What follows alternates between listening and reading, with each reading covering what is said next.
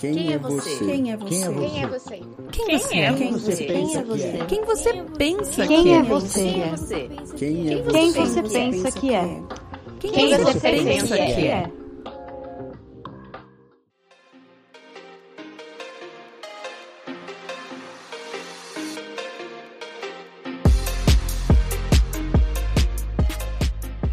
Fala aí, pessoas! Eu sou Ricardo e essa é mais uma edição do Quem Você Pensa Que É podcast. Um podcast de personalidade. E vejam só vocês o tamanho do absurdo, um podcast que anda por aí dizendo que tem inclinações filosóficas. Olha a cara de pau desse pessoal. Agora imagina você se de repente o Clóvis de Barros ouve uma parada dessa. Felizmente eu não ando armado. Eu quero nem estar perto se isso acontecer. É, então você, amiguinho, que escolheu o nosso podcast no seu agregador, pensando que, nossa, com esse nome deve ser um podcast de fofocas sobre celebridades. Deve ser um podcast com barracos. Então, se você achou isso, infelizmente eu vou precisar começar mais uma edição citando esse grande filósofo contemporâneo, Rogerinho do Ingá. Abre aspas, Achou errado, otário? fecha aspas. Falando sério agora, o Quem Você Pensa Que É é um podcast que tem como objetivo investigar como foi construída a nossa personalidade. Do que a gente é feito, o que é inato, o que é cultural, o que a gente escolheu, o que escolheram pra gente. Ou seja, o que faz você ser você mesmo assim, complicado e perfeitinho desse jeito que você é. Quem é você? Será que você realmente é quem você pensa que é? Quem você pensa que é? Meu Deus, Ricardo! Bora descobrir?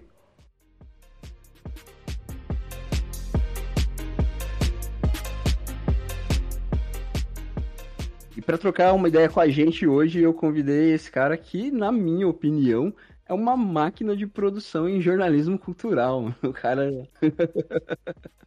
O cara tá escrevendo principalmente sobre o cenário musical, né? Alternativo brasileiro, né? Bem é, sobre novidades, sobre tudo que aparece, né? E é, dando uma atenção, né, pra essa, pra essa galera. Escreve pra Monkey Bus, escreve pro site do Música Pra Ver, pro Itaú Cultural, apresenta o podcast do Música Pra Ver e apresenta também um podcast que, cara, na minha opinião, tem um dos conceitos mais interessantes é, nesse formato, que é o pós-jovem. É, com vocês, o André Felipe de Medeiros. Fala, Ricardo. Pô, prazerzão estar aqui contigo. Valeu pelo convite. Tô empolgado pro papo que a gente vai ter. Tava te falando agora, né, antes de começar a gravação. Não faço ideia o que, que você quer de mim. O que, que você vai tirar aqui da conversa, mas tô confiando que eu já escutei seu trabalho, curti, Show. aprovo, confio demais. Então bora nessa. Pô, que da hora, hein, mano? Legal. Cara, então, se você já ouviu, eu creio que você já deve ter percebido que a gente tem meio que uma tradição aqui de começar com duas perguntinhas que tem o intuito de é, engrenar a conversa e mostrar um lado da pessoa que tá trocando ideia aqui que às vezes ela não mostra assim, né? Essas duas perguntas seriam: primeiro, eu queria saber se você tem um guilt pleasure, que é aquela coisa que é tosca, você sabe que é tosca, mas você gosta mesmo assim não tem nada que se possa fazer a respeito. Se você compartilha com a gente. Então, cara, eu tenho um problema conceitual com esse termo, assim, porque guilty Aham. pleasure é o prazer que te traz culpa, né? Sim. E eu não consigo me sentir culpado por nada que eu gosto. Pra mim isso é Ah, impossível. E assim, eu transito por grupos muito diferentes de pessoas. Eu tenho amigos bastante variados. E eu tenho plena consciência, porque eu escuto deles, né, que o que pra um Aham. é legal, pro outro não é. Então, Sim, total. Vamos unir as duas coisas. Primeiro que eu acho que o gosto é uma coisa orgânica. Eu sou esse tipo de pessoa. Os meus Aham. gostos são orgânicos. Eu vou, experimento, curti, não curti, vida que segue. Eu não tô aqui planejando se eu vou gostar a partir de tais parâmetros, aí eu defino o meu gosto. Eu não sou essa pessoa. Tenho até amigos que são. Eu não sou essa pessoa. Ao mesmo tempo, então, é, tem essa essa mobilidade, né? Assim, eu tô num lugar e eu percebo uma opinião, eu percebo tais valores em cima de algumas coisas, e aí eu transito. Vou para outro lugar e eu percebo que ali inverteu essa lógica, né? Uhum. Então, tudo isso para dizer, eu não consigo me sentir culpado das coisas que eu gosto. E, repito, coisas muito. Eu, eu transito por lugares variados porque eu sou uma, É. né? Eu contenho multidões, né? Então, assim, Certo. tem coisas que, pô, eu adoro parques da Disney. Fui pouquíssimas vezes na vida, tive a oportunidade, o privilégio de ir. Adoro. Sigo no Twitter. Coisas de notícias de parques da Disney. Por quê? Porque eu gosto de ficar olhando. Eu gosto de saber o que está acontecendo. Ao mesmo tempo que, para uns amigos super pop que eu tenho, as coisas que são de arte conceitual, eles estão olhando torto. E falando, pô, Certo. você é cabeçudo demais. E eu tô olhando e falando, mas eu gosto tanto, me faz tão bem, é tão legal. Então, Ricardo, desculpa te decepcionar, não consigo ter culpa. Não me sinto em, em- lugar, em lugar nenhum com guilty pleasure. Eu, tenho meu gosto apenas. Para o bem ou para o Certo. mal. É, mas, assim, é, não decepciona não, mano, porque é meio que o pulo do gato dessa pergunta é isso mesmo. É, é, sabe, é, você mostra através dos episódios que tem esse lance de várias é, opiniões e gostos do jeito que você falou mesmo. Só que é, eu creio que pra você é bem mais nítido do que pra geralmente pessoas que ouvem em média, porque você tá transitando mesmo nesses lugares, né? Então, pra Uhum. você é, é uma experiência viva, você tá vendo ali em primeira mão, né? E a ideia da, da pergunta é bem essa, é de, é de de repente mostrar, através de quem tá aqui acompanhando, que, cara, não tem esse essa coisa tosca de verdade. Ela é tosca Saquei. pra um grupo, pro outro não, né? Exato, mas eu tenho uma tréplica aqui então, baseado no Então que você bora. falou. Porque assim, quando eu falei dos grupos que eu transito, eu tô pensando muito nos grupos sociais, grupos de amizade mesmo, assim. Tem até uma. Eu tava conversando isso com a minha amiga no Réveillon, uma amiga com quem eu passei o Réveillon, que eu tenho, eu tenho muitos amigos. Só que eles não são necessariamente amigos entre si. Então chega essa Uhum. situação, tipo, Réveillon, eu não tenho aquele grupo de amigos, eu acabo ficando meio perdido. Às vezes alguém me adota, mas nem sempre. E aí, enfim, eu, eu transito para esse grupo de amigos que são diferentes, ao mesmo tempo que eu não acho que isso se reflete tão bem no meu trabalho, porque, e aí, eis a questão, tanto quem eu convido pro pós-jovem, tanto quem eu tô entrevistando no Música Pra Ver, por exemplo, não necessariamente eu curto o trampo daquela pessoa. Sim, sim. Entendeu? Então, Sim. assim, eu vou trazer alguém que eu acho o trampo tosco? Já aconteceu. Mas não é sempre que eu. né? Não é sempre que eu faço isso. Prefiro trazer pessoas que eu admiro. Eu até acho, assim, que é claro que a gente coloca. Um, um lado é ética e o outro lado é boas práticas, né? O outro lado é educação, Sim. assim, né? Que, Sim. que eu vou tratar o trabalho de todo mundo de uma maneira, de cer- de certa forma, nivelada. Mas é mais no pós-jovem que eu não tô sendo crítico cultural, não tô sendo jornalista ali. Eu tô sendo o André Felipe apenas. Né? Uhum. Eu, eu acho que eu deixo passar quando eu gosto mais da pessoa do que dos outros. Entendeu? Não que eu gosto. Eu não vou ali tratar alguém pior, mas eu acho que eu trato algumas pessoas, eu sou mais sincero mesmo falando. Gente, sério, peraí. Ouve esse cara, o que, que, ele tá falando? Ouve o que, que essa mulher tá falando. Isso aqui Sim, é crer. mais especial que os outros, entendeu? Isso me dou essa liberdade de trazer. Mas tudo isso pra dizer, assim, é, se você olha pro pós-jovem, olha pro pavê, olha pro meu trabalho e você percebe que eu tô, de fato, dialogando com gostos diferentes ali dentro, não necessariamente refletem eu. não necessariamente refletem o meu gosto. Certo, certo. É, é, eu acho que. Não tenho certeza. Isso é aquela opinião que você tira do nada, tá ligado? Palpitão, sei, gosto. É, mas é, é, mas eu acho que não é todo mundo que consegue é, perceber. Você falou exatamente de transitar diferentes grupos de amigos, né? Uhum. Mas eu, eu creio que não é todo mundo que tem a, a sintonia de, de perceber. É, mesmo estando nesses grupos que são só amigos, é que gostos são gostos e não um é tosco e o outro não, tá ligado? Saquei. E aí, grande lição do dia, então, pessoal. Moral da história. Sejam respeitosos com os go- gostos dos amiguinhos. Por favor. Você, pra algumas pessoas, você é tosco pra caramba. Sim, fato. Cara, mas eu, eu acho que a segunda pergunta, mano, vai, vai por, um, por um caminho parecido aí. Uhum. Porque ela seria o oposto do Guilty Pleasure, tá ligado? Uhum. Eu queria saber sobre uma coisa que é, parece ser muito hype. Assim, ah, a coisa mais legal do, do- sabe, a, a melhor banda dos últimos tempos da última semana. Uhum. E você olha e fala, é, não tô entendendo tudo isso, sabe? Tá. Desse jeito, Sim. entendeu? Eu tenho. Aí eu tenho muito o que falar. Seja do lado do Opa. hype, ou talvez se a gente. Se a gente dissolver esse conceito do hype e só falar de coisas que as pessoas amam e eu fico olhando de lado falando. Sim, Do lado não, de fora, né? Olhando de fora e falando assim, pessoal, o que, que vocês estão fazendo? sim. Eu, o primeiro exemplo que me vem à mente é Succession, a série. Sei, Succession. sei. que é uma ótima série, pessoal. É uma ótima série. Eu não sei quem viu. Eu, eu sou super anti-spoiler, né? Mas assim, na última temporada tem um tal episódio que é muito maravilhoso. Eu vi aquele episódio maravilhado. A série é a melhor do ano? Não.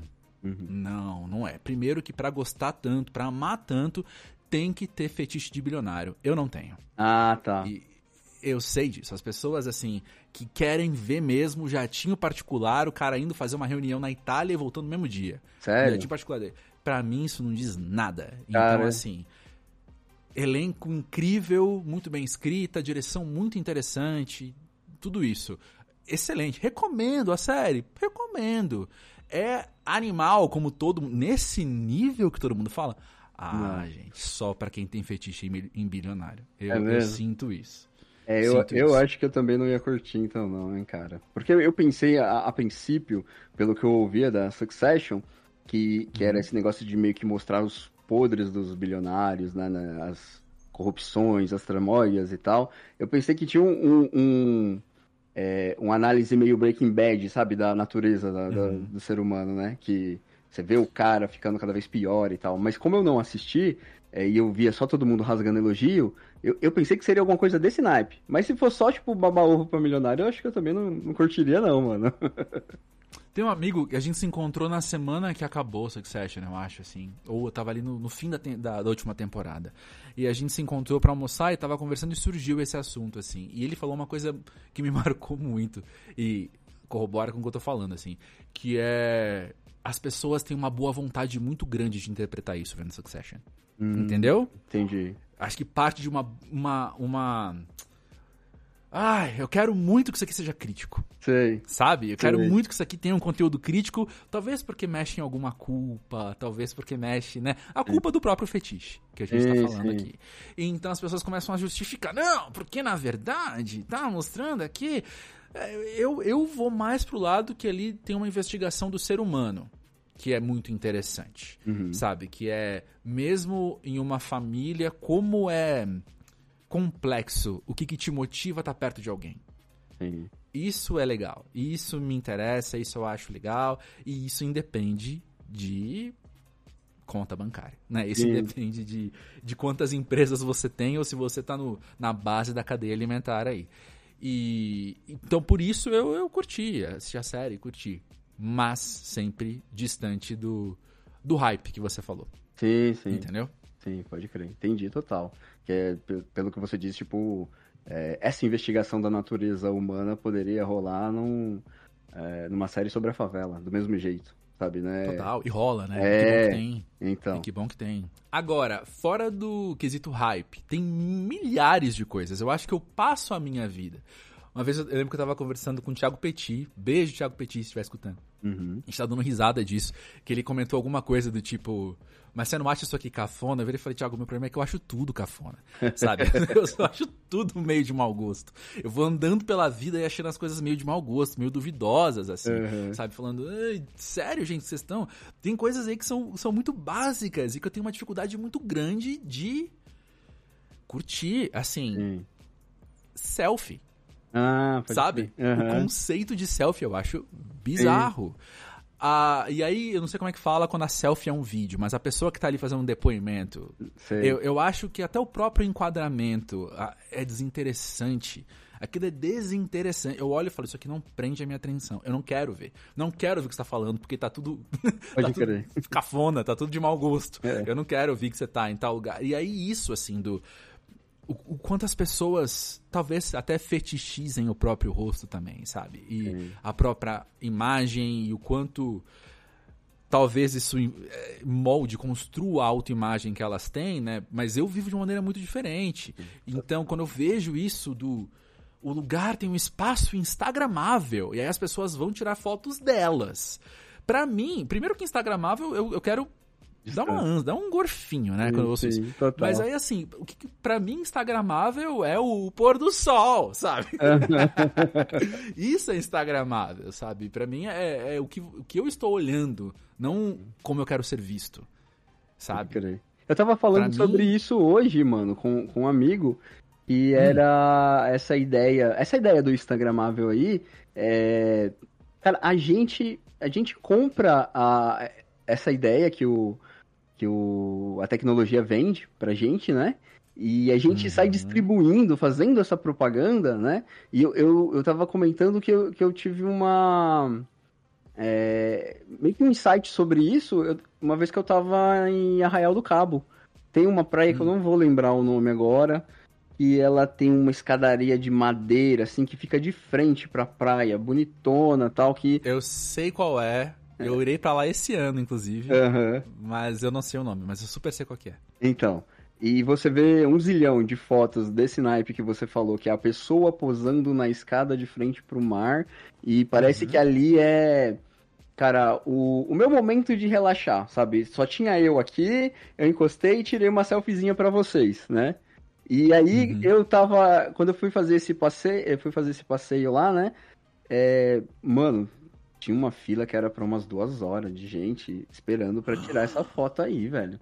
Caramba! Sério. Caramba! E a primeira coisa que me veio na mente era tipo, cara, como que eu vou tirar uma foto fingindo que eu tô relaxando depois de ter ficado duas horas na merda de uma fila? Uau! Uau! É, mas acho que todo mundo já teve naquela situação também. Se você nunca viu, é porque você fez isso, hein? Ah. Que é uma situação que alguém tá meio, sei lá, mal-humorado tal. Alguém pega a câmera, sorrisaço. Sim, sim. Sorrisaço Sim, pra tirar uma ligado. foto. Eu sou incapaz. Eu, Ah, pessoalmente, sou incapaz. Entendeu? A gente, se você quiser tentar tirar foto ali, é brigar com você apenas, entendeu? Mas não Total. não consigo entender isso, assim, esse tipo de coisa. Aí, aí ainda no, no mesmo, mesma categoria, assim, e tem muito a ver com o que você falou da gente comprar a ideia que aquelas empresas de comunicação estão nos oferecendo, Sim. é gente comum, gente ordinária, civis, fazendo esses vídeos de rios que resumem como foi ir até o restaurante, Ai. como foi ir até a festa, como foi o meu fim de semana com a música do Harry Styles tocando atrás, assim, sabe? Putz. Eu olho e falo, cara, por quê? Porque, assim, tá bom, te faz bem, faz aí. Te faz bem, continua, né? Aham. Mas daqui de onde eu tô, de onde eu tô olhando, eu só. Eu só acho cafona demais. Sabe? Eu acho cafona demais. Absurdamente. Se você quiser, eu fico o episódio inteiro falando mal das coisas, tá bom? Fica, fica à vontade pra me cortar, por favor. Não, que isso. Cara, eu acho que você tá indo na contramão do, do que é comum aqui, velho, porque é, eu- geralmente não sai no episódio, porque é, eu acabo editando, mas, cara, essa segunda parte é a mais difícil pra todo mundo, sabe? Todo mundo fala de primeira um guilty pleasure, mas na hora de falar assim, cara, isso aqui é um hype que eu não entendo, todo mundo dá uma tremidinha na base, velho. Pode contar comigo pra ser estranho. Sempre pode contar comigo pra ser estranho. Aí que é, É um bom, talento né, cara? nato. Nossa, isso é maravilhoso, sabe? Tipo. Porque na, na verdade tem muito a ver isso que você falou, cara. Se você.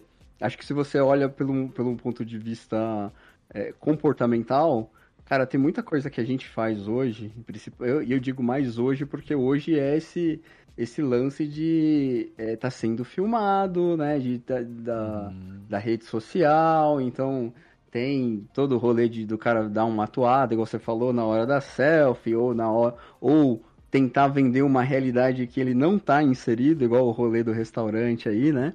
Tipo, só pra, pra ter o momento dele de, tipo, eu também sou, ó, aqui, ó, ó os lugares que eu frequento e tal, né? Quem olha de fora por um, ponto de vista comportamental, é, é muito ridículo mesmo. N coisas. Exato. Acho que eu tenho uma fila, sabe, uma listinha grande também nesse sentido, se eu, se eu for parar Ah, quero ouvir. Solta alguma. Solta alguma, vai. Depois você corta. Não. É muito nesse sentido, do, do comportamental mesmo, cara. Bem parecido com o que você falou. É, cara, sei lá, mano. Eu. eu até comigo mesmo. Eu, eu tava comentando isso até com. É, em sessão com o psicólogo, porque assim. é, não sei se é uma questão de, de repente, um estranhamento e tal, mas é, eu comecei a ideia do, do podcast. Eu tive um antes desse, né, que era só sobre livros. Fazia junto com o meu cunhado. Uma estante infinita, né? E eu chamei ele. A ideia do podcast foi minha, mas eu chamei ele porque eu tentei algumas vezes gravar sozinho em casa e eu achava ridículo, cara. Eu me achava ridículo, tá ligado? Eu falava, mano, eu tô falando pra parede aqui, tá ligado? tipo, entendeu? E, e aí tinha, tinha, toda, tinha todo um rolê de é, uma cobrança maior, porque, cara, você esqueceu esse trecho aqui, mano, não dá pra fazer sem esse. Aí para, grava de novo.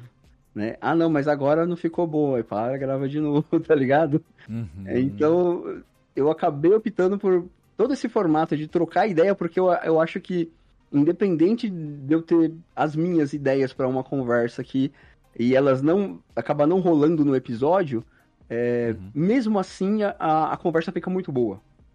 Independente de, não ser o que eu queria. Ah, mas eu queria ter comentado tal coisa. Não rolou. Mas se olhar o material, a conversa ficou melhor do que se eu tivesse feito sozinho comentando aquilo que não rolou, tá ligado? Total. Bom, hashtag metalinguagem. A questão é a seguinte: a gente fazendo podcast, super entendo o que você está falando. A grande questão é a soma. A soma é muito mais legal. A Sim. soma é muito mais bacana. É mais bacana no ritmo, é mais bacana no. Obviamente, no que o outro tá trazendo, que te. que é inesperado Aham. e que então te move, né, a, a alguma direção. Isso é sempre muito mais interessante. E esse lugar do falar olhando para a parede é algo que para mim também me incomoda, assim. Mesmo tendo plena consciência, assim, que, pô, vou contar segredos de bastidores aqui, então, assim, do pós-jovem. Aham. É, os episódios que eu falo sozinho muitas vezes têm mais audiência do que os episódios com convidados. É mesmo. Então as pessoas aprovam isso, as pessoas incentivam e querem ouvir mais. Os comentários que chegam são positivos, né? E mas ainda assim eu me sinto falando para a parede, sabe? Sim. E rola uma uma insegurança da insuficiência, porque não há soma. É só uma voz aqui trazendo as coisas, o repertório de uma pessoa apenas. Sim. Entendeu? Então eu sempre fico assim, hum. E eu não sei como é que você lida com isso, mas a maneira com que eu lido com tudo isso que eu falei, primeiro é porque, pensando no pós-jovem, né? O pós-jovem é um espaço de um projeto pessoal meu, no qual eu me sinto muito livre à vontade para pegar as ferramentas que eu desenvolvi no meu trabalho e aplicar a favor de um projeto pessoal meu no qual eu me sinto livre. Sim. Ponto. Eu não tenho ambições comerciais, então eu não preciso seguir tais coisas, eu não preciso pegar o celular e falar olhando pra ele, cafoníssimo, sabe? Eu posso fazer as coisas do meu jeito e sei que tá fazendo bem pros outros, porque os outros estão comentando que tá fazendo bem, a gente segue aí, segue sexta temporada esse ano e vamos nessa. E outra maneira então de lidar com isso é apenas o vai. Sim. Vai. Sim. Você já tá aqui, você já começou, as coisas estão na tua frente e vai. E isso vale pra edição também, viu? É. Não sei como é que você lida com isso, mas eu prefiro me editar menos. Assim, no pós-jovem, repito, né? É um espaço de. Se eu sento com você pra conversar no pós-jovem, eu vou falar com um espaço de sinceridade e que não é uma entrevista, é uma conversa, fica à vontade pra ser você. Faz sentido eu me podar? Faz sentido eu não ser eu, quando sou eu falando sozinho? Não. Entendeu? Sim, sim. Eu preciso seguir a mesma proposta. É a mesma coesão aqui, coerência e falar. E vai assim mesmo. E eu gaguejo, e eu me embolo, e eu me contradigo. Porque eu sou gente, Sim, lógico. entendeu? é. Então é isso, é de gente pra gente. Pode crer. É...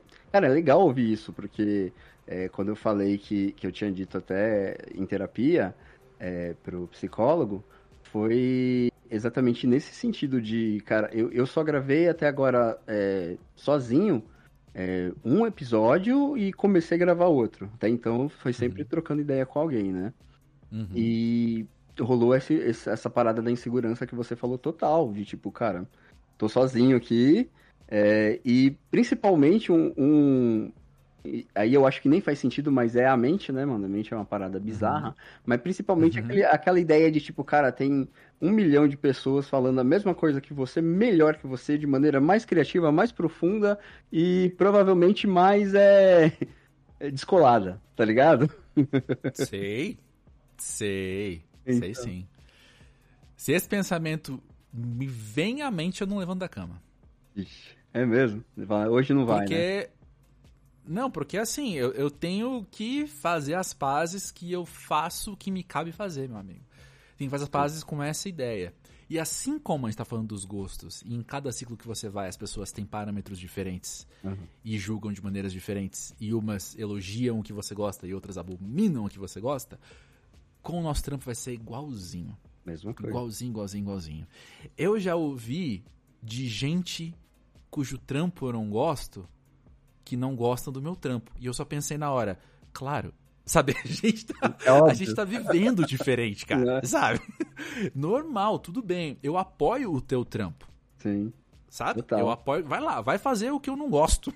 Vai lá fazer o que Tem eu que não ter gosto. alguém pra fazer o que eu não gosto, né?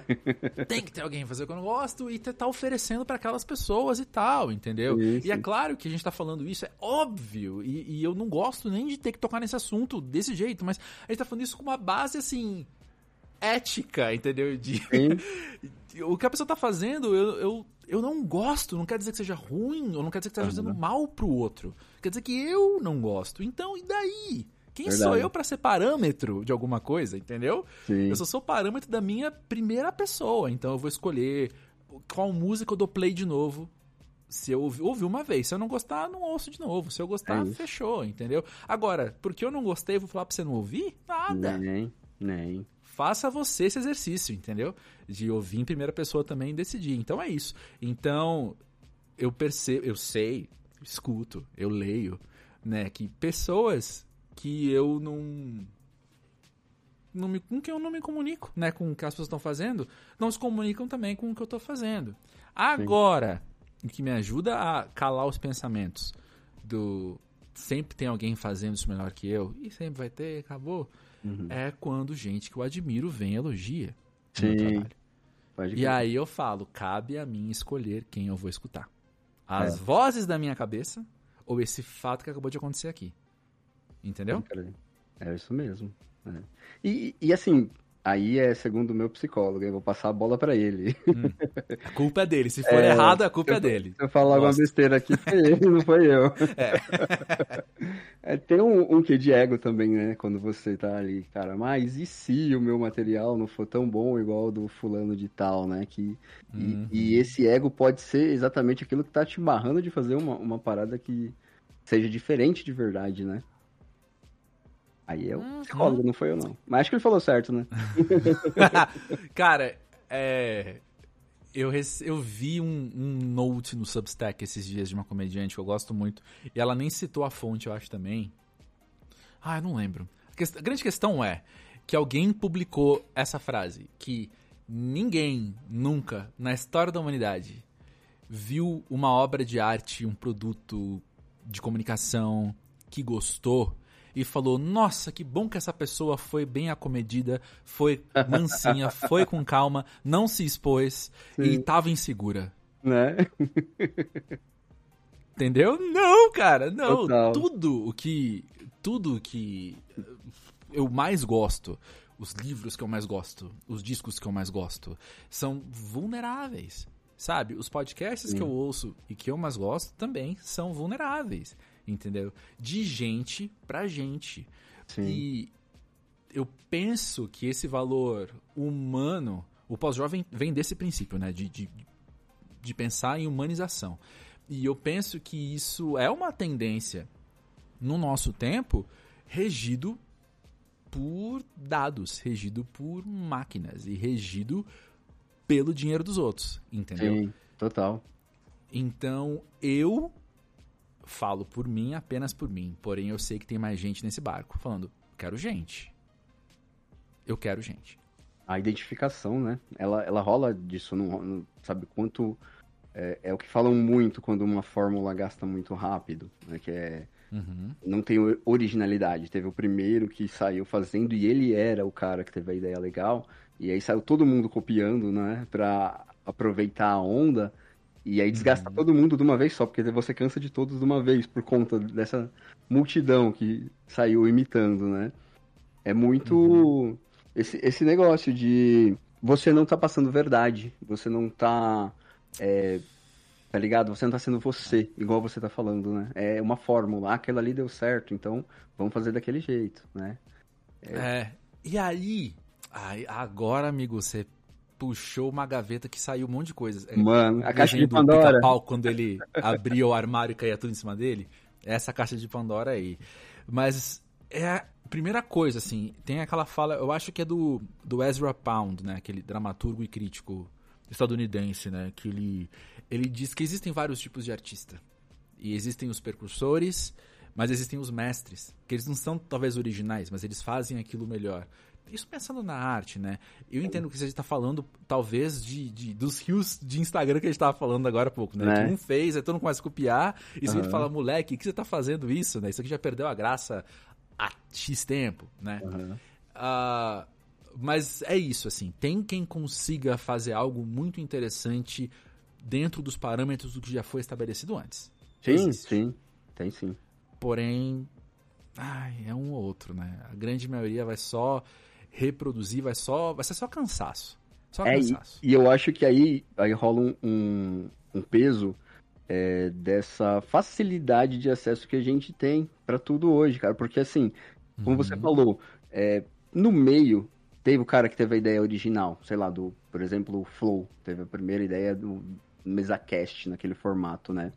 E aí se seguiu de uma multidão fazendo a mesma coisa, mesmo cenário, mesma mesa, trocando ideia do lado da pessoa, tal, até dá uma desgastada na forma, você fala, puta, eu não aguento mais ver um MesaCast, tá ligado? Tem, Uhum. se você tiver é, na disposição, você vai achar uma galera fazendo uma parada muito legal nos mesmos moldes. Tem, com certeza. Mas a gente tá exposto a um, um cano estourado de informação, cara. Sabe? Uhum. É- é- eu, fa- eu costumo é, usar essa, essa analogia é, quase sempre falando sobre música, né? Porque assim, é, é, eu discuto muito com o meu irmão sobre. eu- o meu irmão tem, um- tem uma parada de nostalgia muito forte, sabe? E, e a tendência dele é de, de repente, falar, cara, não tem ninguém como esses aqui. Ninguém jamais faria como esses fizeram e tal, né? E, cara, eu, eu não quero tirar o mérito de ninguém. Pra mim, tem é, esse, esse lance dos pioneiros que você falou, do cara, do primeiro cara que teve a ideia e que soube fazer ela antes de todo mundo. É, tem o seu mérito, mas eu acho que tem uma galera dessas que são os famosões, assim, os clássicos dos clássicos, que se estivessem aparecendo agora não teriam metade do destaque, porque é um monte de coisa junto ao mesmo tempo, tá ligado? É muito fácil passar batido, mano. Eu acho, né? É. Não, é. Sobre isso, assim, eu, eu, eu converso bastante sobre isso, né? Que você nunca vai ver uma matéria minha falando fulano é o novo cicrano, sabe? Aham. Porque não me interessa isso, me interessa apenas o fulano, sabe? Se é pra falar sobre o ciclano, a gente vai falar. A gente vai falar, mas não esse é o velho ciclano. Não, esse é esse, esse aqui é o trabalho que ele fez, né? Mas não não me interessa a Marina Senna ser a nova Gal Costa. Que nada a ver essa frase, sabe? Né? Mas me interessa muito Marina Senna, entendeu? Sim. Então, isso pra mim é importante. Ah, mas o, o uma coisa que eu tava pensando também na hora que você abriu a caixa de Pandora é, é aquela pergunta da primeira aula de qualquer curso de história da arte de filosofia da arte, né? Que é por que, que as pessoas estão fazendo arte, por que que as pessoas estão consumindo arte. E isso se- pode se aplicar a vários tipos, vários tipos de produto criativos, né? Ou de comunicação e por aí vai. Mas por que, que as pessoas. O que, que as pessoas querem ver aí, né? E aí tem aquela argumentação que eu, que eu gosto, que me ensina muito, que é as pessoas querem ver o mundo que elas conhecem ou o mundo que elas gostariam que existisse. Pode crer. Então, a repetição do formato traz consigo familiaridade. Então eu olho para aquilo, eu- eu não preciso. Nosso cérebro sempre quer gastar o menos energia possível, né? Sim, sim. Então, quando é um formato familiar, eu já eu prefiro aquilo. Ah, tá bom, tá Aham. bom, vai, vai mais aí eu- eu- o meu tempo de decodificar essa mensagem, o meu Sim. tempo de digerir esse formato, de entender, vai ser bem menor. Então, só me traz aí alguma coisa. Para de novidade, cara. Traz aí o, o novo fulano é, que eu já entendi grande Sim. parte da mensagem, entendeu? Ou faz de novo o, o MesaCast, ou faz de novo tal coisa, e, e é isso aí e acabou, assim. É, eu acho que isso é, é, é- vale a pena ter em mente. Junto a isso, e agora eu perdi o gancho que me fez pensar isso, faz alguma coisa que você falou. Eu perdi esse gancho. Eita. Mas as pessoas que estão fazendo isso também, é muito louco. E aí isso se liga a selfie, se liga ao Rios de Instagram, que é o mundo que eu gostaria que existisse, barra a pessoa que eu gostaria de ser. Sim, Né? total. Total. Então, o estar de boa em Arraial do Cabo me atrai, mesmo até talvez se eu souber da história do perrengue de duas horas de fila. Uhum. Porque, no fim das contas, a fantasia de que aquilo é uma vida possível, de que aquilo é uma cena possível, isso já me satisfaz. Sacou? Sim. Mas é. Então, é, então assim, a gente acaba vendo as mesmas pessoas fazendo as mesmas coisas e essas pessoas são parecidas entre si e as coisas não variam entre si, porque tem também uma multidão que olha para tudo isso e busca um espelhamento, por menos que se pareça. Mas talvez, assim como a selfie me ajuda a construir minha autoimagem, a tua selfie pode me ajudar a construir minha autoimagem se eu tô me espelhando em você, sacou? Tipo, é. Retroalimenta, né? Exatamente. E eu acho que o gancho, eu não sei se foi esse o gancho, mas eu lembro que eu pensei isso enquanto você estava falando também. É, na minha liberdade de fazer o que eu quero fazer no meu projeto pessoal, eu tenho então plena consciência de que eu estou me comunicando a um público muito menor de pessoas do que se eu estivesse falando algo diluído, se eu tivesse pegando o celular e, e fazendo o vídeo sem camisa, entendeu? É, por mais que eu sem camisa, nem todo mundo vai se espelhar e querer ser parecido comigo, mas enfim. Tem isso assim, sabe? Isso acaba. Quando você é você, você atrai certas pessoas que buscam essa humanidade. Sim. E espanta outras pessoas que não buscam humanidade. Que buscam essa ideia, essa fantasia, esse espelho, essa ambição e essa ideia que o algoritmo está alimentando. Sim, pode crer, total. Cara, você falou que, que tinha a ver com. Que essa ideia que a gente tá trocando aqui tinha muito a ver com é, o, a tua ideia original pra desenrolar o, o pós-jovem, né?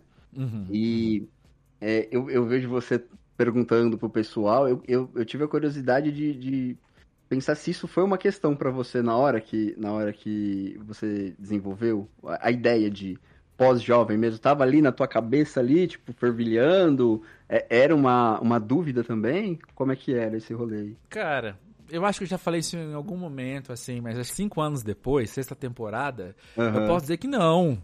Que é uma baita desculpa que eu encontrei pra falar com as pessoas, assim, né? Porque eu tive ali a virada dos 20 pros 30 muito tranquilo em relação a tudo isso, assim. Aham. Muito tranquilo mesmo. E com 27, eu tava vivendo várias coisas inéditas ao mesmo tempo e coisas que confrontavam coisas que eu tinha vivido no passado. Foi um momento de muita mudança na minha vida, por Sim. dentro e por fora. Então ali, talvez foi quando eu virei pós-jovem. Eu já era outra pessoa, eu já não era mais um moleque. Ali eu já era outra pessoa, é, eu tava liderando outras pessoas e eu tava é, cuidando de coisas em casa que eu não tinha cuidado antes e, e- e várias coisas acontecendo ao mesmo tempo. Agora que eu tô prestes a fazer 40 daqui a um ano, Uhum. talvez eu esteja num lugar mais parecido com o que eu escuto de vários convidados do pós-jovem, que é o de olhar pra vida e falar: peraí, peraí, peraí, peraí. Quer dizer que o rolê mudou mesmo? Sabe? quer dizer que as coisas estão diferentes mesmo? Não é que as coisas estão diferentes, quer dizer que daqui pra frente o que passou não passa novamente. É isso? É, né? E eu tô nesse momento, mas ao mesmo tempo olhando pra isso com um certo brilho nos olhos, assim, de falar, Sim. pô. Cara, eu vi uma frase esses dias, eu acho que dois amigos me mandaram o mesmo meme na mesma semana, assim, que dizia. Ah, então quer dizer que a segunda metade da sua vida é pra resolver a primeira. Total. É Ai, isso, né? Né? Pode é crer. isso. É olhar e falar, bom, agora é isso, eu tô com 39 anos e se eu for me guiar, não, não dá pra guiar numericamente questão de mortalidade, porque Aham. tudo pode acontecer, né? Sim, sim. Todo, todo pós-jovem já perdeu amigos mais novos, ou da, Sim, da própria idade, caramba. né? E ao mesmo tempo todo pós-jovem conhece gente que viveu todos os anos possíveis, né? Então, Uhum. assim, larga a mão de tentar controlar isso. Mas pensando numa média nacional, assim, né? Pensando no, no, no IDH e pensando em tudo assim. Então, qual que é a expectativa de vida? Se eu tô ali prestes a chegar à metade do caminho, a grande questão é essa. Eu contemplo anos de vida, décadas de vida melhores que as anteriores. Porque Sim. eu tenho mais repertório, porque eu tenho mais. Uf, tudo isso. Eu sei que meu corpo vai mudar e estou fazendo hoje as escolhas para o meu corpo mudar cada vez menos, ou, ou mudar da melhor maneira possível para ele, né? Aham.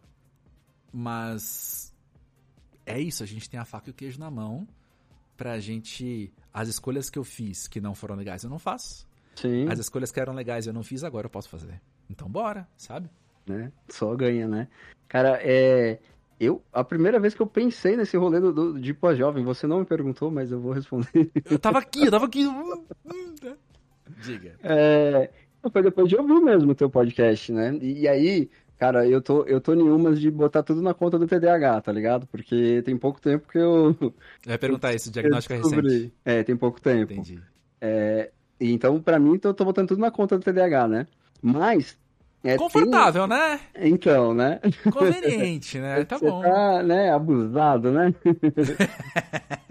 Então, mas, mas aí, nesse, nesse sentido, né, da, do, do pós-jovem, eu acho que tem uma coisa que tem a ver mesmo. A minha noção de tempo não é a mesma, tá ligado? Sabe? No, e aí, eu- quando eu falo isso, é, é para além do, tipo, me atrasei no compromisso de novo. É noção de tempo no geral, sabe? Eu, eu nunca tinha parado pra pensar. E, e assim, você falou que tá pra fazer 40. Eu fiz, eu fiz 42 o ano passado, tá ligado? E, mano, agora, bem recentemente, quando eu comecei a ouvir, acompanhar mesmo assim, que, que essa ideia me veio na mente de estar de tá no, no- momento do, do pós-jovem, que é não, não ser mais nem o, o jovenzão e, sabe, aquele meio ter, tipo, meio que um limbo, né, do, do meio do caminho, como você falou, né? Porque essa, essa... O pessoal começa a ter essa, é, Mano, essa nunca sensação passou na minha que cabeça, sabe? Geralmente Nunca acho que- passou assim, tipo, eu não sei se, e- se, se dá pra quantificar. e aí eu acho que- pessoal que você trocou eu- ideia, mas deve eu- ser tipo meio que na casa dos 30, Por isso que né? eu falei que pode ser o, o rolê do TDAH, porque ele é um transtorno de neurodesenvolvimento, né? Então, assim, é, até o rolê do amadurecimento, ele, ele é diferente, tá ligado? E, e aí, Isso. cara, eu, eu sempre me vi, tipo, é, totalmente fora desse lance de, tipo, o padrão Isso. da idade Uhum. é esse aqui, ó. Agora, com essa idade, é, você tem que estar assim, agora, agora você não pode mais estar Uhum. desse jeito aqui, né? Ó, ó, eu tô 42 anos, tô aqui, ó, moicano, com piercing, alargador, todo Ousado, ousado. ousado, todo Quem você fashion. pensa que é, Ricardo, pra estar Isso, então. Mas nunca passou na minha mente esse rolê de tipo, cara, é, eu tenho que me encaixar no modelo da é, esperado da Sim. idade, tá ligado? Agora você, agora você é casado, você tem filho, você tem que ser diferente. Cara, tem que ser diferente no que importa, né? Exato. Tem que ser, é, não é? E tem que ser diferente então- tendo com base você. Então é isso. Tem- voltando ao que eu falei, assim, eu fiz escolhas que não foram legais. Então agora Aham. tem que ser diferente daquele cara que fez aquelas escolhas. Sim. Só. E aí, pensando, parecido com isso que você falou de ter entrado no meu radar agora, a ideia de pós-jovem, ela tem muito a ver com esse lance de, cara, é mais confortável mesmo, sabe? É mais confortável mesmo. É, eu, eu costumo ver, costumo ver não, é, eu já reparei em, em alguns momentos na, na menteada É, porque eu, eu vi, eu, eu vim, a- vim acompanhando, tipo, o crescimento dela desde os 7, 8 anos, né? Então, eu, eu, então, vi nela uma parada que eu vi em mim, assim, que era esse, é o momento que você tá querendo é, se tornar um indivíduo. Você tem que se provar pro, pro mundo, sabe? Você tem que falar, ó, eu sou esse e esse aqui pensa assim. E aí tem vários rolês, vários rolês equivocados, né? De, de você ser um tanto quanto rea, rea- reacionário, eu diria, né? De, nas suas ideias, né? E, cara, não, eu sou assim, e isso aí tá errado, e... e... Só que tem, para mim tem muito a ver com esse negócio de, tipo, cara, é... Pra me provar como indivíduo, eu tenho que estar, tipo, com os dois pés nessa ideia, né? E você vai vendo, é, com o passar do tempo, cara, que não é importante. É muito rolê do Sócrates do só sei que nada sei, mano. Sabe? Tem, tem uma frase do, do Stephen King que, que fala que é, com 14, 15 você tá ali com certeza que você tá no caminho certo. Quando você chega na, na casa dos, dos 20, 25, você começa a suspeitar que você tá lendo o mapa de ponta cabeça, tá ligado? E, e quando você chega na casa dos 40, você tem certeza, é, eu tava lendo a porra do mapa de ponta cabeça, tá ligado? Certeza absoluta, certeza absoluta. É isso. É super isso. Mas eu quero só voltar a uma coisa, talvez por insegurança, ou talvez porque é de fato Uhum. interessante falar isso. Mas quando eu falei que a questão pós-jovem é uma baita desculpa, por um lado, 100% é. Quando eu entendi que existia. que eu podia pegar as ferramentas do meu trabalho e fazer um projeto humanizador e que isso seria relevante para algumas pessoas, eu falei: bora, como é que a gente faz isso? O que, que a gente olha? E falar de vida adulta era o que eu queria. Então vamos trazer aqui para esse primeiro plano o que é vida adulta. Por quê? Porque eu percebo que existe aí, sei lá, muita oferta do que é ser adolescente para adolescente, seja esse adolescente que é fã de K-pop, seja esse adolescente que é fã de metal, seja adolescente que anda de skate, enfim, existe essa grande oferta. E com o tempo, Sim. o que a gente tem é uma pegada muito categorizada manual de instruções. Vamos ouvir um podcast sobre parentalidade. Vamos ouvir um podcast sobre saúde. Vamos ouvir um podcast sobre carreira. Vamos ouvir um podcast. E, por, e se a gente fizesse algo mais holístico? Afinal, eu não sou categorizado. Eu tô aqui. Eu cheguei aqui. Até Sim. porque tem categorias relevantes que não estão sendo faladas. Por exemplo, amizade não é não é frequente assim eu vejo uns um pessoal que eu gosto tipo, do papo de segunda do GNT sabe? Que é, que é um trampo que eu acho massa demais que eles fazem. E eu vejo eles falando de amizade por exemplo sabe? O saia justa também do GNT falando de amizade. Que legal mas no geral é isso assim. É um podcast sobre ser pai ser mãe um podcast sobre ser marido sobre ser esposa ser companheiro ser cônjuge. Podcast sobre tudo isso mas a amizade é algo muito fundamental que faz parte da vida e nem todo mundo tá dando uma atenção sobre isso. Então é algo que é uma das coisas que eu sempre quis falar. Não, vamos falar mais sobre isso. E, e trazer isso pro plano da relevância que esses outros elementos também têm. Porque de fato é, sabe? Porque de fato é relevante. E tem, assim. Ai, agora eu não vou conseguir tirar do, né, da manga, do éter, assim, mas tem várias várias pesquisas, várias estatísticas assim de felicidade atreladas à, à sociabilização para além do Aham. seu núcleo familiar, né? Pra caramba. Total, mano, total. Eu, eu- inclusive, é outra parada que eu, que eu posso jogar no, no colo do Hum. psicólogo, é isso.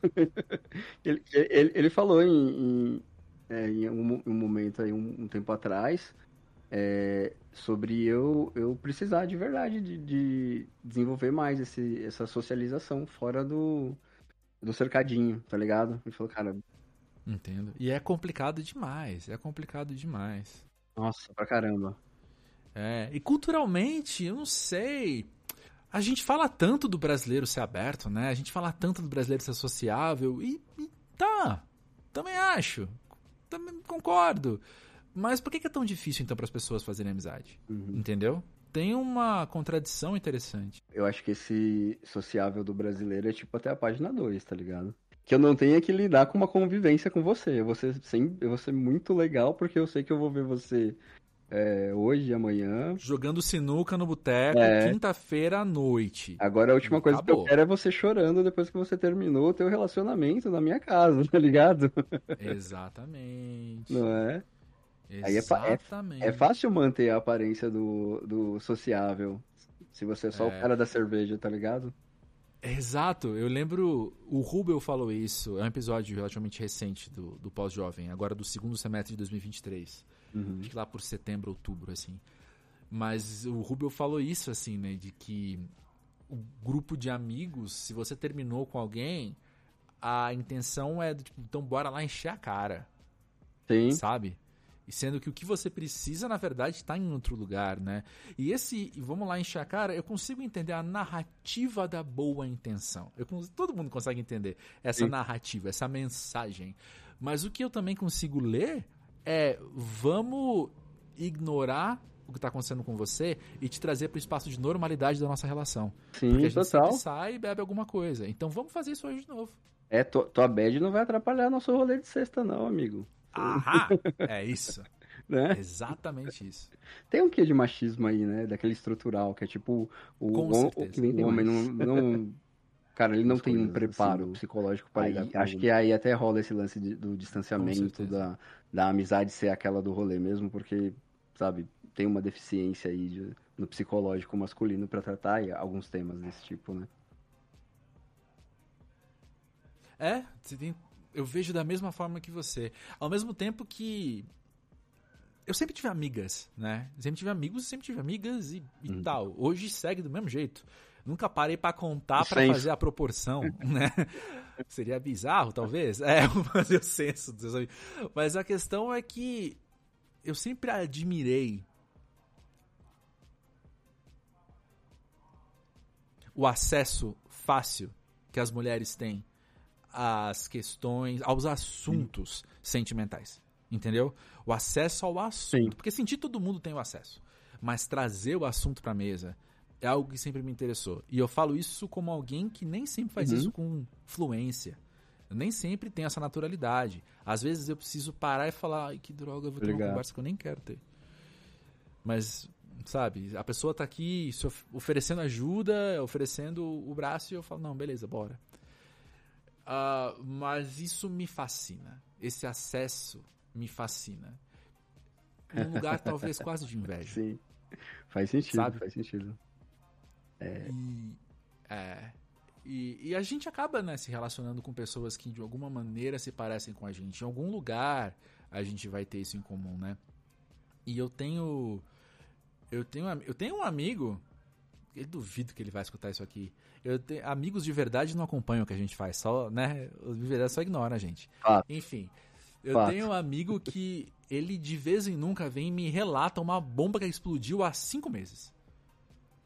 Ele meio, que- meio que relata, fala, ah é, porque naquela época aconteceu tal coisa. Pum, muda de assunto. Eu fico, mano do céu.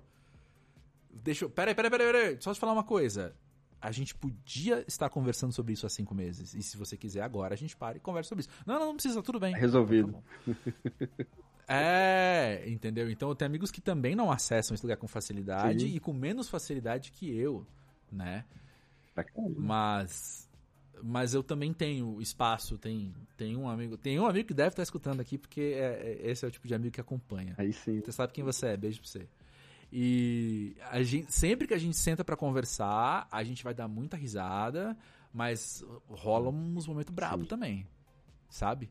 De um dos dois lados, talvez dos dois. A gente saiu semana passada, inclusive, foi assim.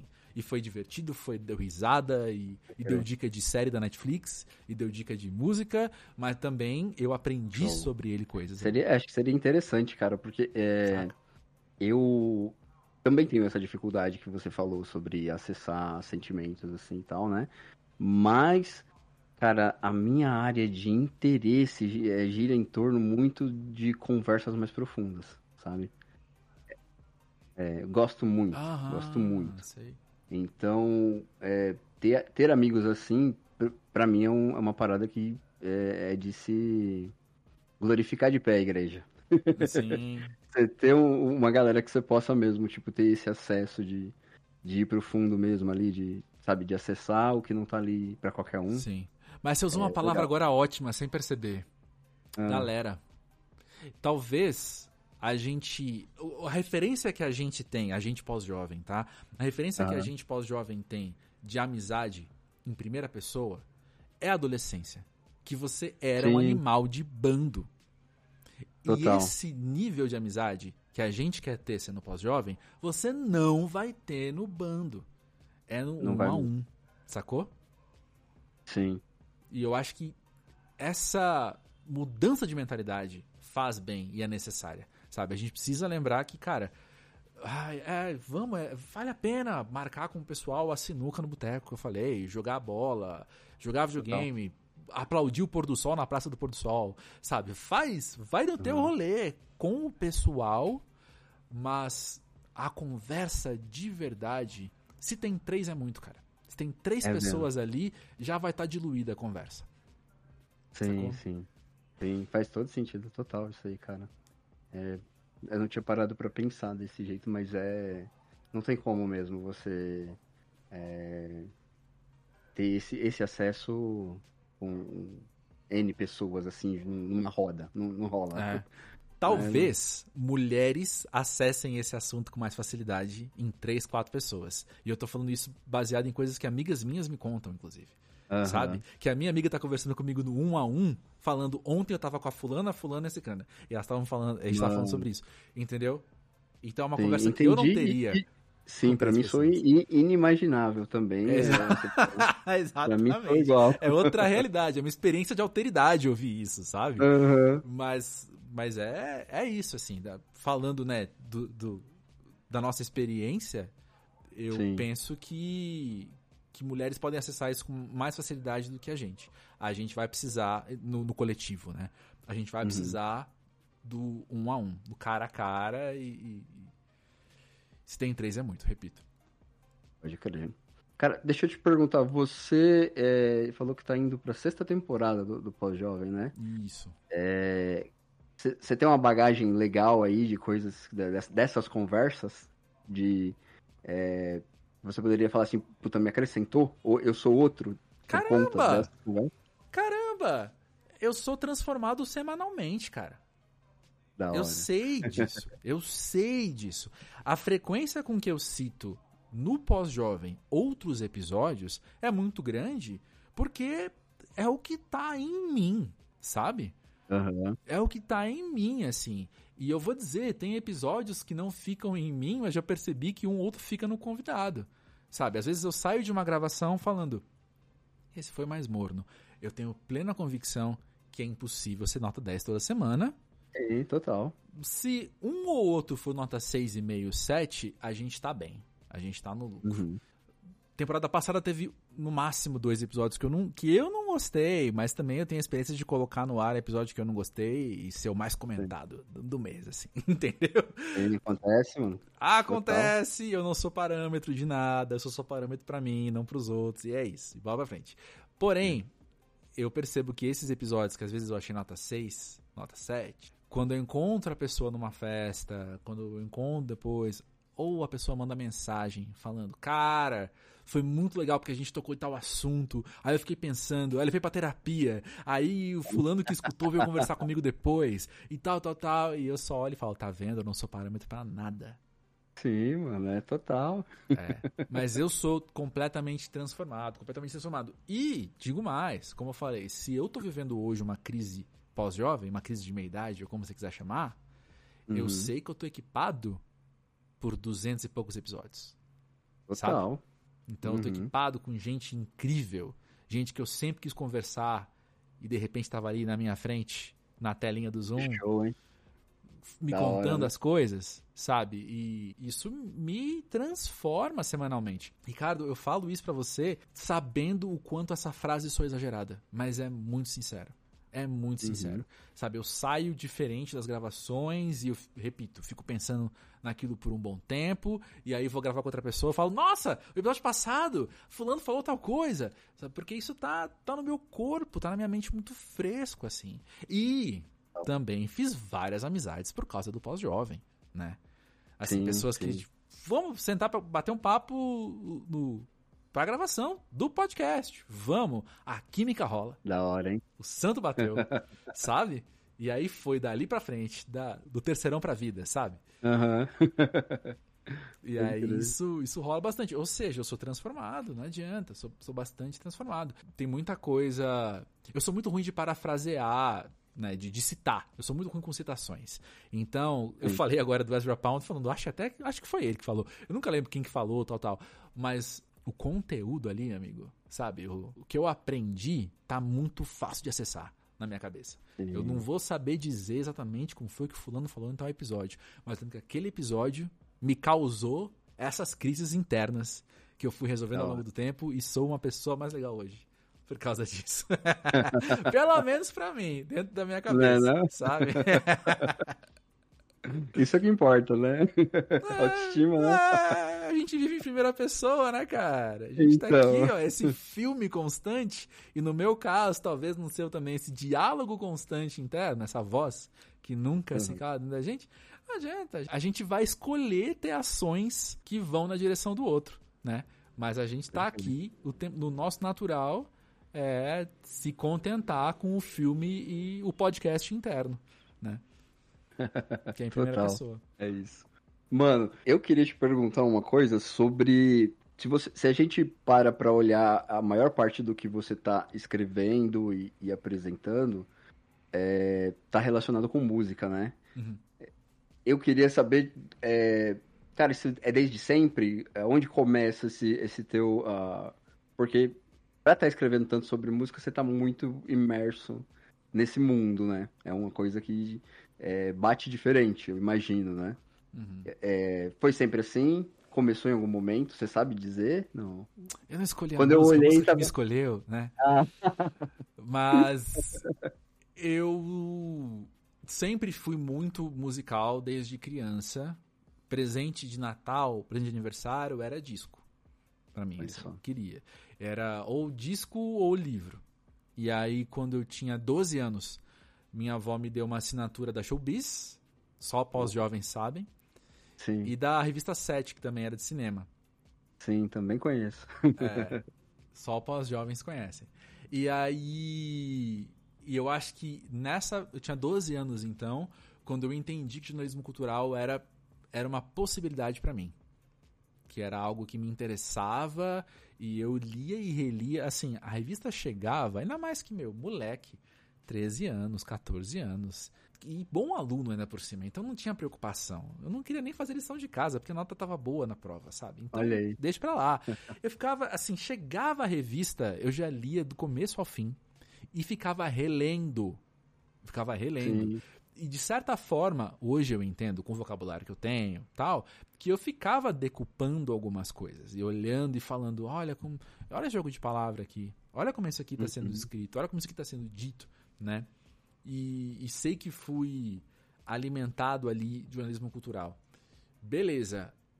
Ao longo da vida, é... ah não, não, não, vale a pena dizer isso também. Em paralelo, alô pós-jovens, MTV, É, sacou? pode crer, MTV, mano. É verdade, Era isso. muito.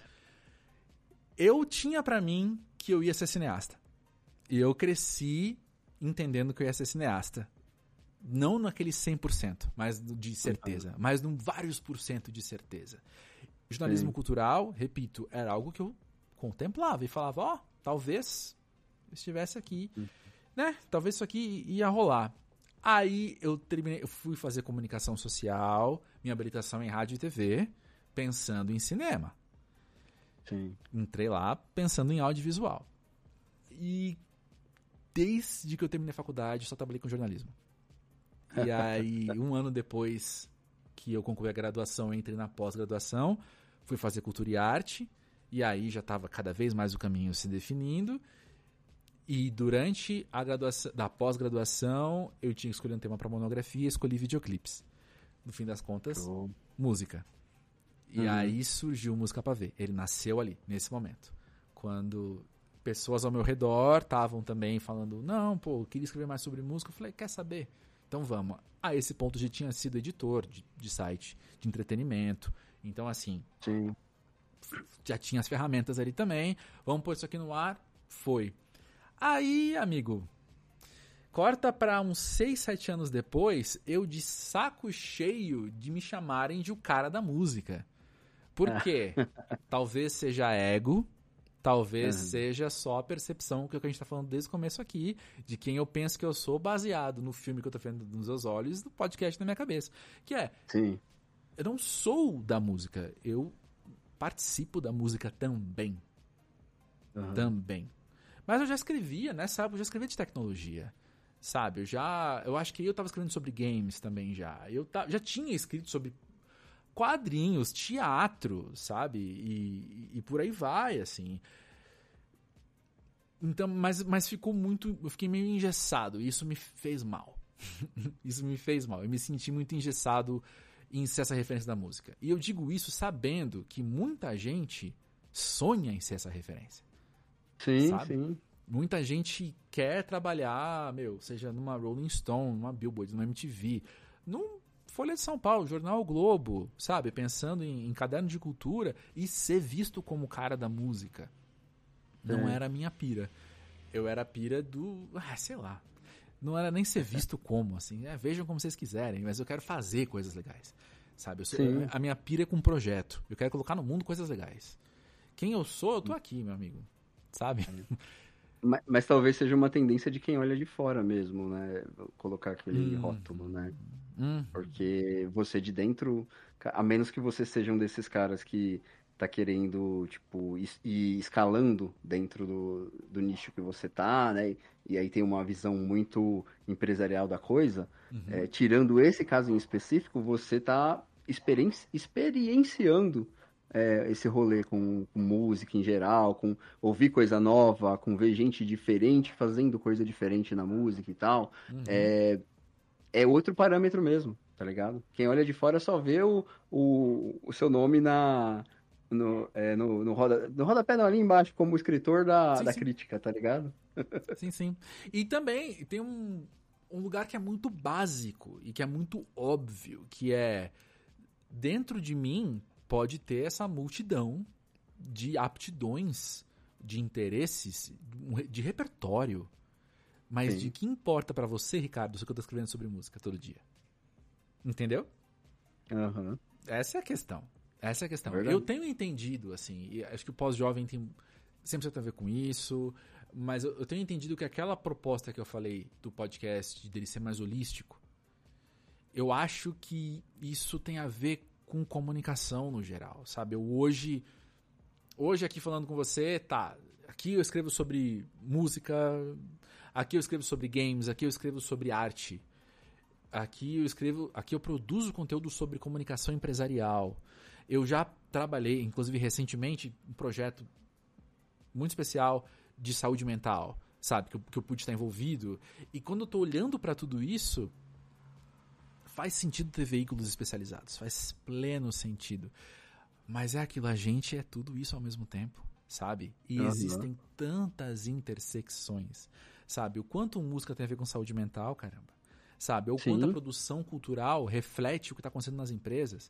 Ou o quanto as empresas estão colocando no mundo e com base na tecnologia. Pô, 100%! Sabe? Então, tá tudo tão tão interligado que eu, eu acho que a minha intenção para a segunda metade da vida, assim, é, Aham.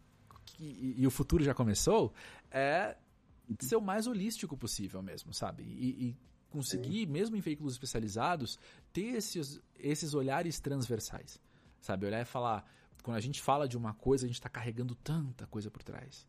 Sabe? Ah, nossa, o, Música Padrão é um laboratório muito bom disso, porque falar de videoclipe é falar de cinema e de vídeo e de música, ao mesmo tempo que tem aí também os outros subjetivismos. A gente está falando de produção cultural, a gente está falando de sociedade, a gente está falando às vezes de saúde mental.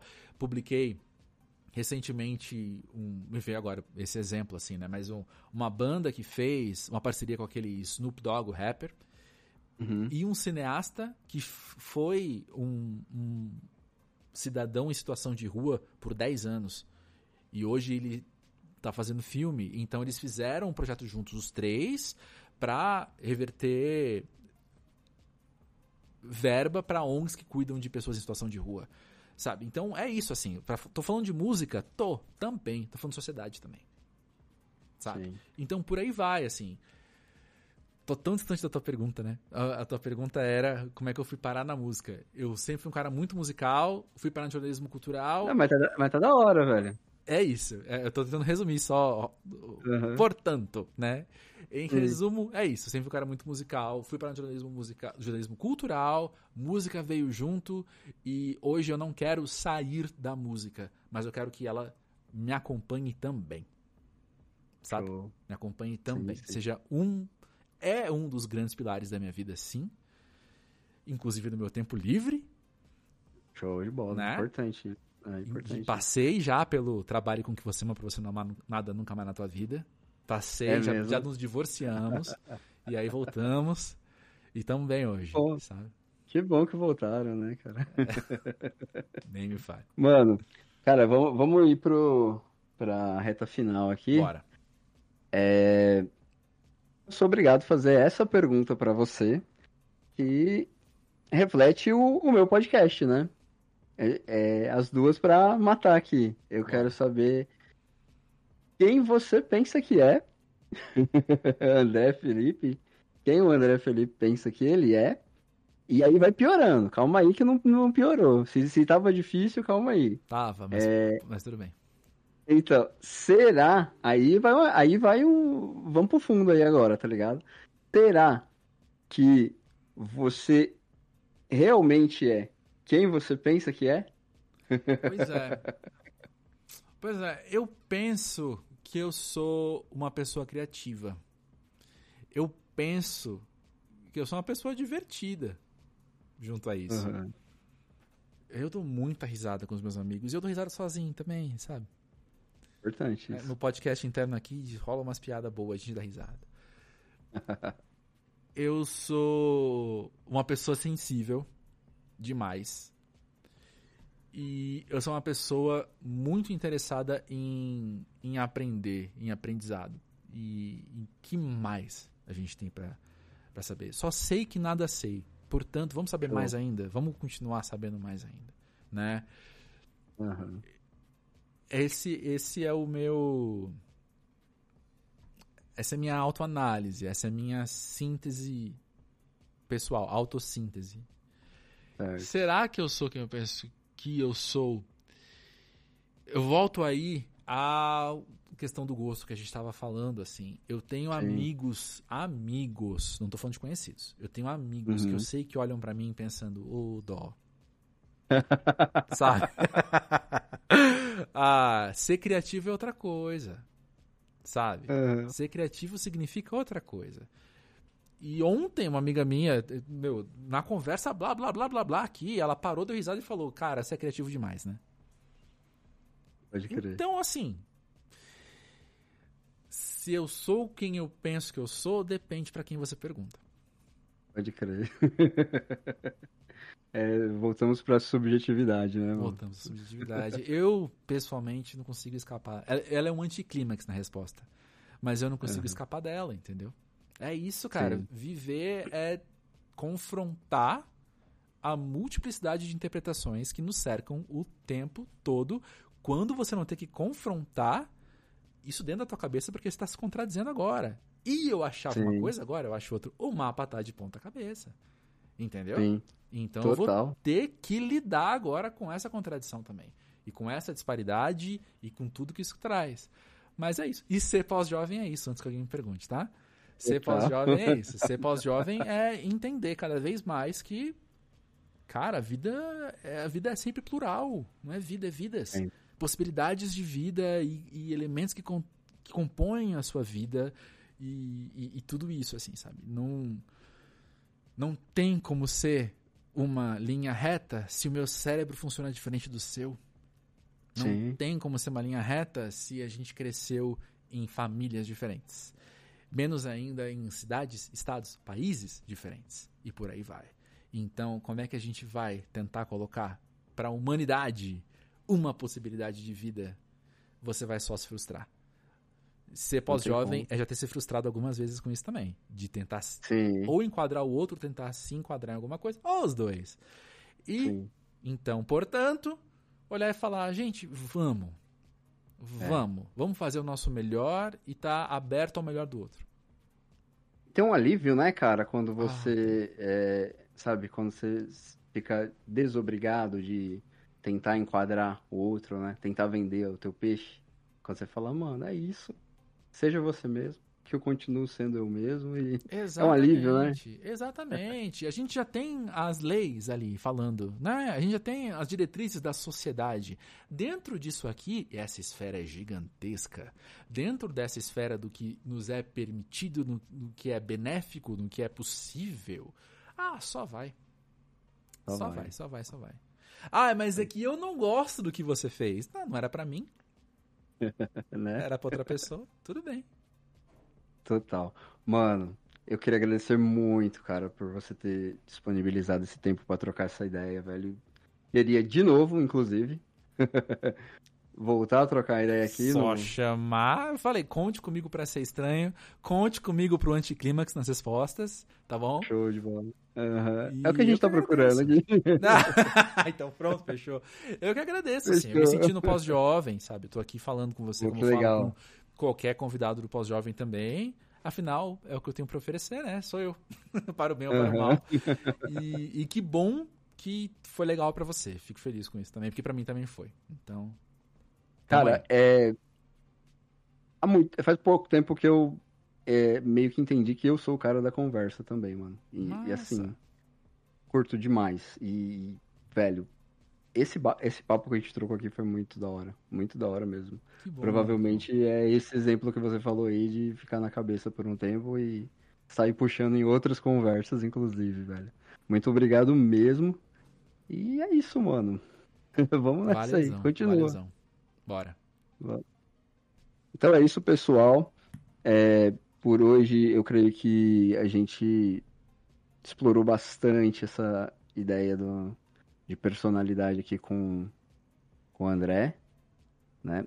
E como eu disse pra ele, cara, é, é fantástico esse lance de trocar visão de mundo e, e conhecer outros universos e tal, né? E hoje foi uma, uma conversa desse naipe. E é isso. Um abraço e até a próxima semana.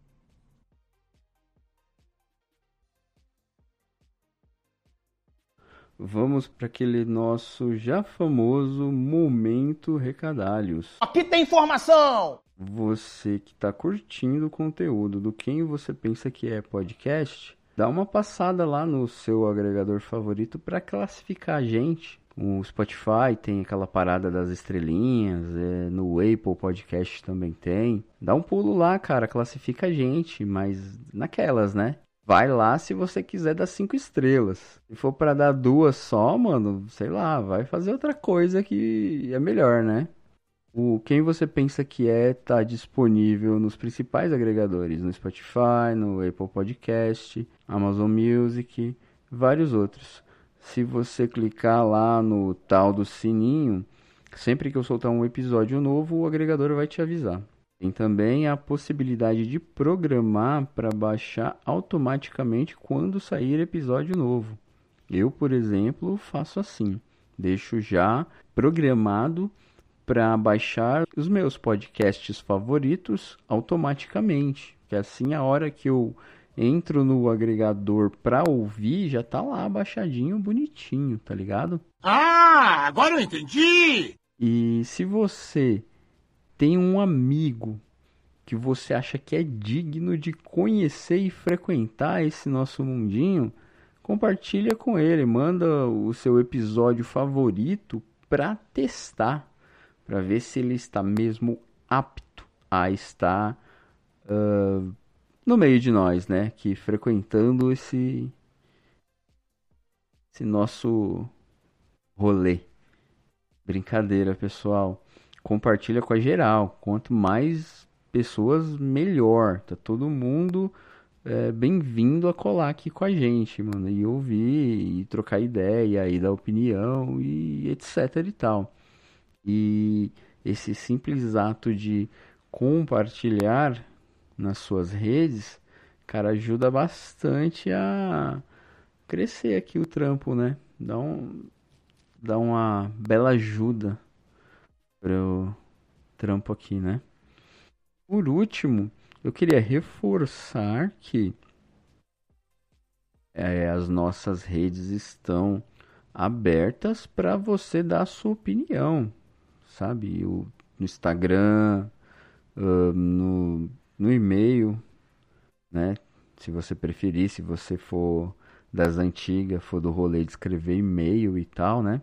Eu, inclusive, estou considerando, caso tenha algum retorno nesse sentido, de criar futuramente uma sessão para ler os e-mails, né? Para é, um espaço para ver opiniões de vocês no programa, entendeu?